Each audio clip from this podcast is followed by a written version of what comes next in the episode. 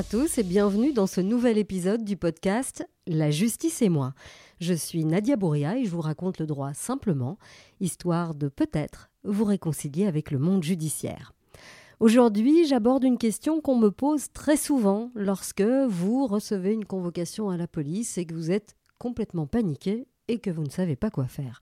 Dans cet épisode, je vais vous donner euh, les quelques informations à avoir en tête avant de vous rendre à une convocation ou avant euh, de vous rendre au commissariat si euh, c'est vous qui souhaitez porter plainte.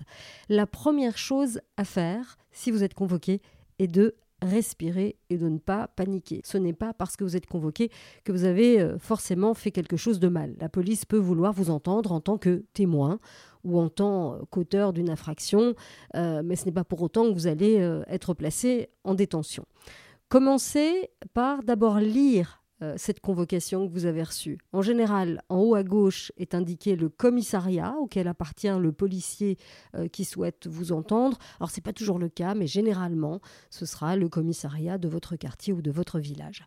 Plus bas, vous lirez la date à laquelle vous êtes convoqué et juste en dessous, il est indiqué la raison pour laquelle la police souhaite vous entendre. Vous pouvez donc être convoqué parce que vous êtes suspecté d'avoir commis une infraction, euh, même la plus banale, euh, c'est-à-dire une infraction euh, au code de la route. Pas de panique, si vous n'êtes pas disponible le jour où vous êtes convoqué, vous trouverez sur cette convocation le numéro de téléphone ou même l'email auquel vous pouvez joindre l'agent pour modifier euh, le rendez-vous. Si vous ne parlez pas euh, la langue dans laquelle euh, vous êtes convoqué, donc ce sera l'une des langues nationales, donc le français, le néerlandais ou l'allemand selon la région, mais la police peut faire appel à un interprète assermenté et l'idéal est d'avertir le policier en amont pour qu'il puisse prévoir la présence de cet interprète. Alors le jour du rendez-vous, présentez-vous à l'accueil, bah, de préférence à l'heure, avec la convocation et avec votre carte d'identité. Le policier euh, présent à l'accueil saura immédiatement euh, quel service euh, ou quel agent avertir de votre présence dans le commissariat. L'audition, ça c'est très important, doit se dérouler dans une salle d'interrogatoire ou dans un bureau qui assure une certaine forme de confidentialité. Il n'est donc pas question d'être entendu dans un couloir où il y a euh, du va-et-vient. Si c'est le cas, euh, demandez gentiment au policier euh, d'être entendu dans une pièce fermée. Alors votre convocation contient une série d'informations qui sont extrêmement importantes et qu'il faut avoir en tête puisqu'il s'agit de vos droits. Il s'agit de droits qui doivent être respectés par le policier euh, qui vous entend. Si vous choisissez de vous rendre à cette audition avec un avocat, son rôle sera donc de vérifier euh, si euh, vos droits, si ces droits sont respectés.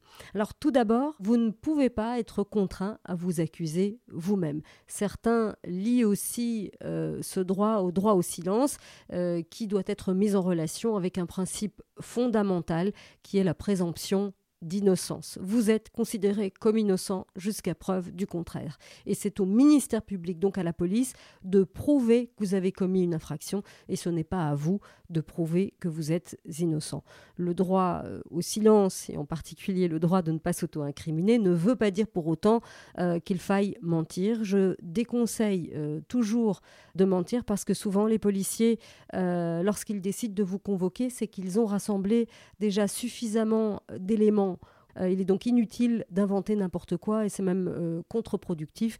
Et euh, si vous pensez qu'on vous soupçonne de quelque chose de grave, de grâce, contactez un avocat, dites-lui la vérité et lui saura comment, amener, comment amener les choses, comment les expliquer aux policiers pour, le cas échéant, limiter les dégâts pour vous.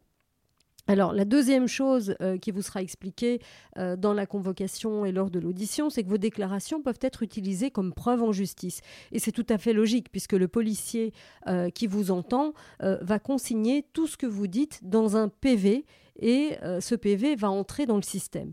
Et l'ensemble des documents qui vont entrer dans ce système sous un numéro de dossier va devenir le dossier répressif. Et une fois que vos déclarations euh, sont consignées sous forme de PV et euh, que ce PV est intégré dans le système, eh bien, la machine est lancée. C'est impossible de revenir en arrière. Inutile donc euh, de faire pression, par exemple, sur quelqu'un qui a porté plainte contre vous. Dans le droit belge et dans le droit français également, on ne peut pas retirer une plainte. C'est le ministère public, donc l'État, qui a le monopole des poursuites. Troisième règle fondamentale, toutes les questions posées et les réponses formulées euh, durant l'audition doivent être actées dans les termes utilisés. Donc, ce que vous dites doit être recopié quasi mot pour mot par le policier. Donc les policiers ont l'habitude de rédiger, rédigent à longueur de journée, donc chaque fois qu'ils rentrent d'intervention, euh, ils rédigent un PV. Donc ils sont habitués, ils écrivent très vite et euh, parfois ils prennent la mauvaise habitude de euh, poser des questions à la personne qu'ils auditionnent, à écouter, résumer dans leur tête et ensuite transcrire dans le PV.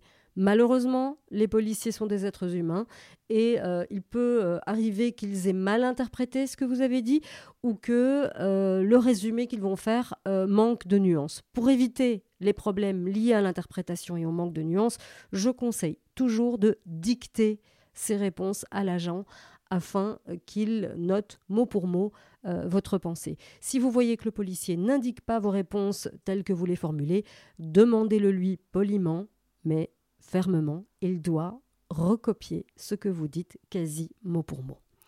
Quatrième élément, vous pouvez demander que des recherches soient effectuées ou que des personnes, des témoins, soient entendus. Si par exemple vous êtes convoqué parce qu'on vous soupçonne d'avoir commis un vol et qu'à l'heure à laquelle le vol a été commis, vous étiez ailleurs, par exemple euh, chez des amis, eh bien vous pouvez donner euh, les noms et les coordonnées des personnes avec lesquelles vous étiez pour qu'elles soient entendues par la police, pour qu'elles puissent corroborer euh, vos dires.